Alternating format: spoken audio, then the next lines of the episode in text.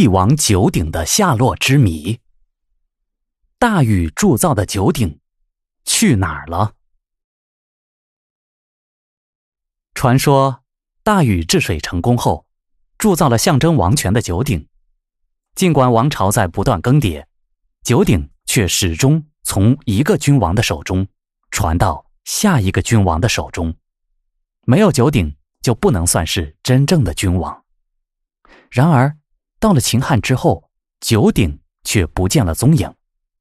由此，人们怀疑九鼎真的存在吗？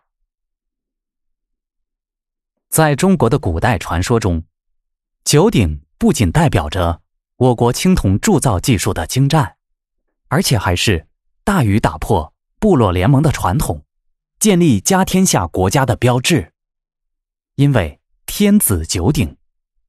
九鼎是王权的象征，后人将争夺政权称为问鼎，建立政权称为定鼎，都是因为夏商周三代以来，九鼎一直被视为王权象征的缘故。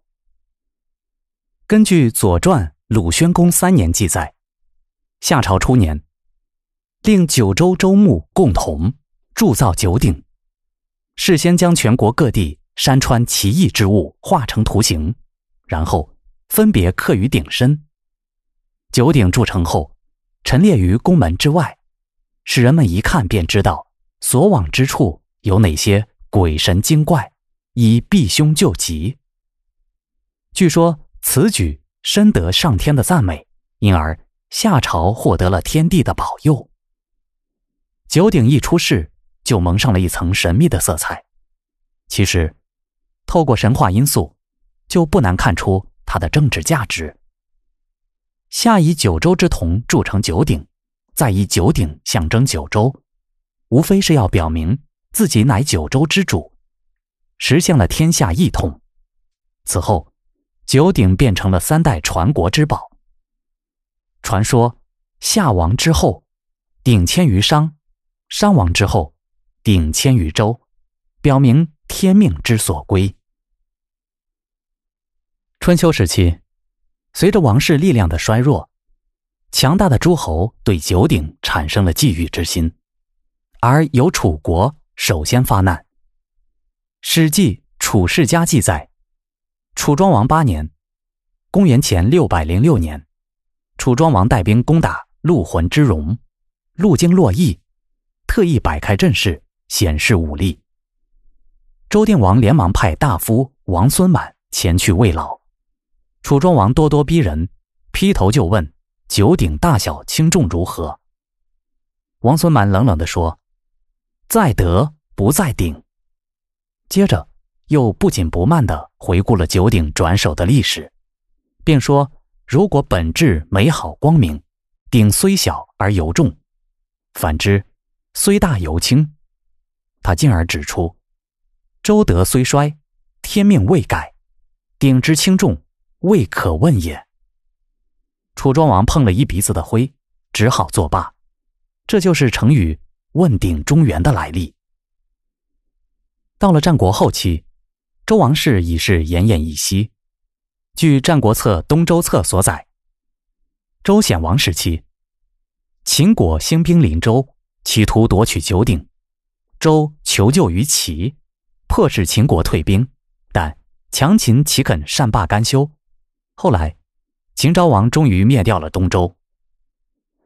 围绕着九鼎，有两个问题是后人至今难以弄明白的：一是大禹是否铸鼎；第二个问题与第一个问题相连，就是九鼎的最后下落。上引《左传》说九鼎铸于夏之方有得时，而《史记》。把铸鼎的时间略有提前，说成是余下之盛时，并说明大禹是收了九牧之金而铸九鼎的，本意是象征九州。墨子说鼎铸于夏后起时，上述说法大体相近，得到了后代许多人的赞同，基本上认为鼎是大禹所铸，时间是在夏朝建立的时候，怀疑者认为，秦始皇统一六国后，并没有从周王室夺取九鼎，相反，关于九鼎失踪的传闻倒是有鼻子有眼。汉灭秦也没有见到鼎。刘邦登位时，秦王子婴交出的只有皇帝玺。《战国策》说，周得九鼎时，每一鼎要有九万人来搬运，九只鼎要有八十一万人来运输，这可能吗？近代古史变派学者认为，《战国策》多有夸大之词，禹铸九鼎是不可能的事实。也有学者根据当代的考古发掘，认为在夏代以前的一些原始社会遗址中，已经出过铜器和青铜器。河南偃师的二里头遗址，学术界公认的是属夏王朝时期的，曾出土铜爵、铜凿等各式形状的铜器，并且考古工作者还发现了干窝片、铜渣和陶范。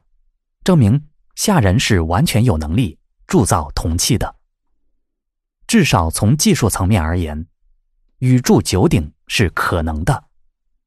仅存古史传说中的一些缺陷，而否认禹铸九鼎，恐怕也不见得是绝对有利。那么，传承到周朝的九鼎哪里去了呢？一些学者发现。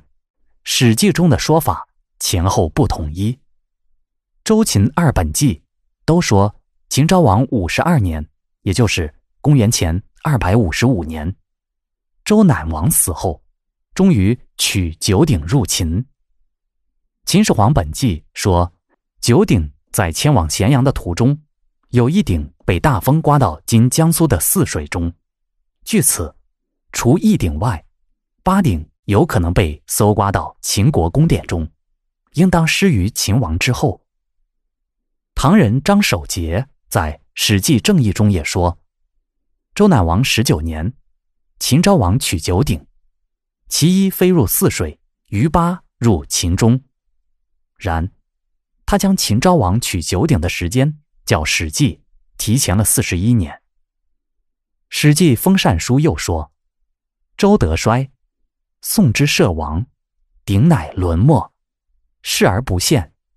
那么，九鼎早在东周末年便已遗失，与秦无关。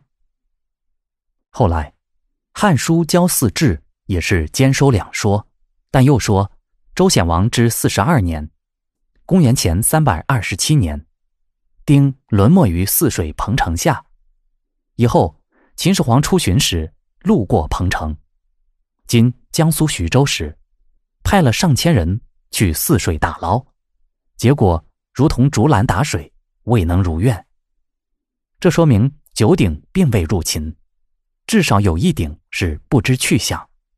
到了清朝，全祖望、沈清寒等学者对上述传统说法公开表示怀疑，并做了新的探索。王先谦在《汉书补注·郊祀志》中。除引用全沈两家之说外，又做了进一步的发挥，其主要内容大体可以归结为以下三点：一、周人为防止大国觊觎，加上经济困难，采取了回鼎铸钱的下策，对外则鬼称丢失，不知去向；二、实载秦灭周取鼎为时人揣度之词，并非事实。三，秦人谬传九鼎沉入泗水，秦始皇也备受愚弄。这些说法足以发人深思，但未必极为治论。九鼎既然被周人视为天命之所在，也就只能与社稷共存亡，岂有因大国际遇而自行销毁之理？况且，九鼎铸于夏初，鼎形不会太大。楚庄王就曾以鄙夷的口吻说：“楚国折钩之会，足以为九鼎。”《史记·楚世家》可见九鼎之重，只存在于传统的神秘观念之中，而不是实物本身的价值。东周统治者能为少量之铜而回鼎铸钱，甘心自堕天命吗？细审古籍中有关记载，对九鼎遗失的时间和地点虽然说法不一，但并无已被销毁的材料，因此，我们有理由寄希望于考古工作的进展。九鼎如失于东周灭亡之前，那么埋没于关东的可能性就比较大；如失于秦末，那么埋没于关中的可能性就比较大。要是项羽破秦后，载归彭城，那倒极有可能沦没于泗水彭城下，但与《汉书》记载的年代又相距甚远。如能将这些问题考辨清楚，对于寻找九鼎的下落，也许不无裨益。九鼎作为象征王权的时代一去不复返了，但它作为我国，但它作为我国进入文明时代的标志。却有着不可磨灭的意义。因此，九鼎的文物价值和象征意义是不可估量的。